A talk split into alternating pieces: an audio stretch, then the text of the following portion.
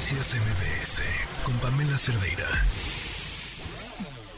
Economía para todos con Sofía Ramírez. ¿Cómo estás, Sofía? Muy buenas tardes. Buenas tardes, Pam. ¿Me escuchan? Perfecto. Fabuloso.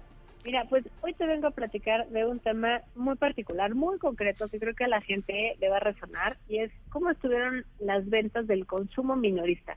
Mi marido, es abogado, me decía, ¿qué es consumo minorista? Le digo, consumo minorista es aquel que consumimos tú y yo, y todas las personas que vamos al súper, claro, y que vamos al Oxxo, a la miscelánea, a la tiendita, y es un indicador muy claro de cómo va la economía, porque el consumo en una economía como México pues es prácticamente 7 de cada 10 pesos de lo que generamos como valor agregado, digamos, como toda la riqueza que se va acumulando con la actividad económica. Entonces, es muy importante que si pensamos en el PIB, en el tamaño de la economía, como si fueran 100 pesos, 7 de esos, eh, eh, si fueran 100 pesos, 70 de esos 100 pesos son consumo, 20 de esos 100 pesos son eh, inversión, digamos, en, en fábricas, carreteras, puentes, trenes, 10% es lo que gasta el gobierno, o sea, 10 de esos 100 es lo que gasta el gobierno.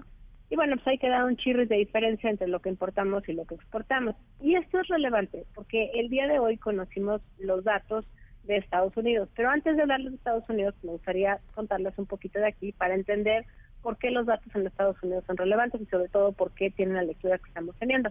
Como les decía, en México si piensan en esta burbuja de la economía y siete de cada diez pesos son el consumo, pues vemos que con los datos de abril, las ventas minoristas que reportó Lantad hace unos días, pues nos dan cuenta de varias cosas. Uno, sigue habiendo consumo en números positivos respecto a abril del año pasado, es decir, el consumo avanza.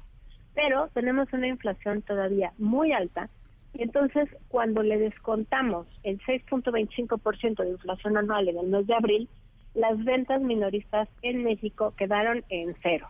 O sea, prácticamente no hubo un incremento porque no se mide, digamos, cuántos calcetines y cuántas zanahorias se vendieron. Se vende, digo, se, se mide el valor de todos los calcetines y todas las zanahorias que se vendieron.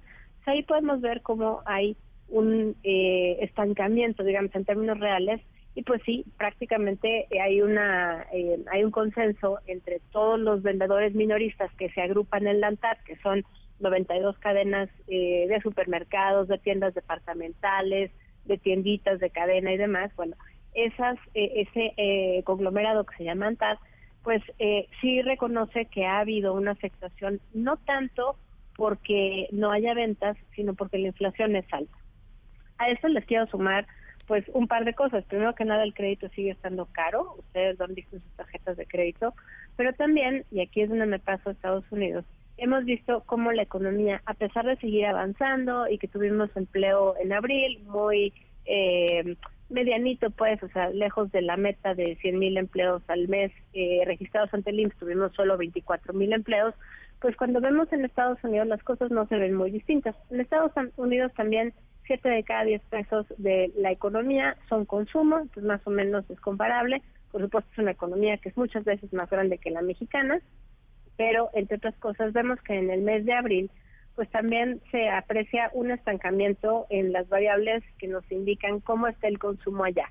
Y es que, bueno, hay varias aseguras. El primero es que en Estados Unidos se usa mucho más el crédito para el consumo que en México, por la simple y sencilla razón que más gente que está metida en el sistema financiero, ya sea con una tarjeta de crédito, o dos, o tres, o cinco, o tarjetas de débito, cuenta de ahorro y demás, mucho más que aquí en México.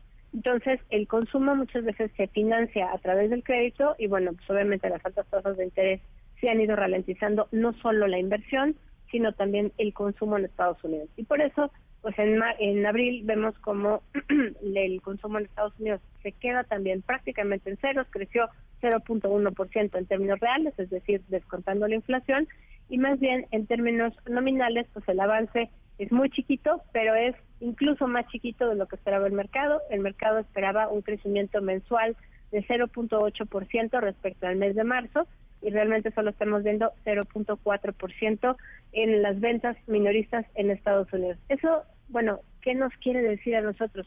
Bueno, pues entre otras cosas nos quiere decir que en efecto la economía norteamericana ya se está desacelerando.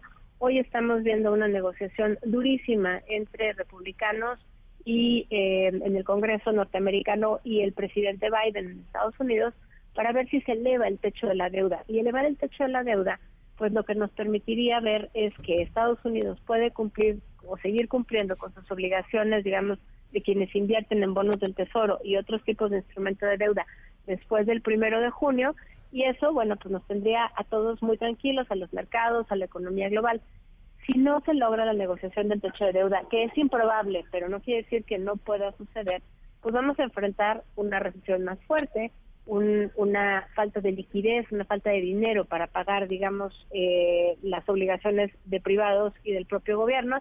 Y obviamente al frenar la economía norteamericana, también se estaría frenando la economía mexicana, porque como lo hemos platicado en otras ocasiones, estamos cosidos por el costado y ocho de cada diez pesos de nuestro comercio internacional se va a Estados Unidos. Entonces, México tiene una cantidad de intereses económicos en que la relación bilateral funcione, que es tremendo. Pero además estamos muy dependientes de cómo vaya la economía norteamericana, pues en términos de inversión, de consumo, porque mucho de lo que importamos, de lo que exportamos a Estados Unidos o lo que importa Estados Unidos de nosotros son bienes intermedios, digamos, se acaban de producir bienes allá, y por lo tanto, si empezamos a ver una ralentización del consumo a ambos lados de la frontera, pues hay que ponernos buzos porque por lo pronto estamos viendo como la economía no deja de crecer, pero lo hace cada vez a una tasa más lenta. Y bueno, si tenemos suerte, se aprueba el techo de la se aprueba la ampliación del techo de la deuda de los Estados Unidos, no vemos una escalada en las agresiones de Rusia y tenemos un entorno internacional más o menos tranquilo, podremos seguir viendo como la inflación cae, como las tasas de interés no se siguen subiendo. El jueves tendremos una decisión de política monetaria aquí en México, estaremos muy pendientes y platicando esto contigo, pero en la medida en la que las tasas de interés no sigan subiendo porque la inflación se sigue conteniendo, pues vamos a tener tal vez una contracción económica muy ligera. Por el contrario, si se elevan las tasas de interés, si hay falta de liquidez en los mercados internacionales, si no se eleva el techo de la deuda, es muy probable que la contracción económica vaya a ser mucho mayor y por lo tanto vayamos a tener pues un frenón económico que nos impacte en mayor medida en México y en Estados Unidos también. Ok, clarísimo, Sofía, como siempre, muchísimas gracias. Un abrazo. Noticias MBS con Pamela Cerdeira.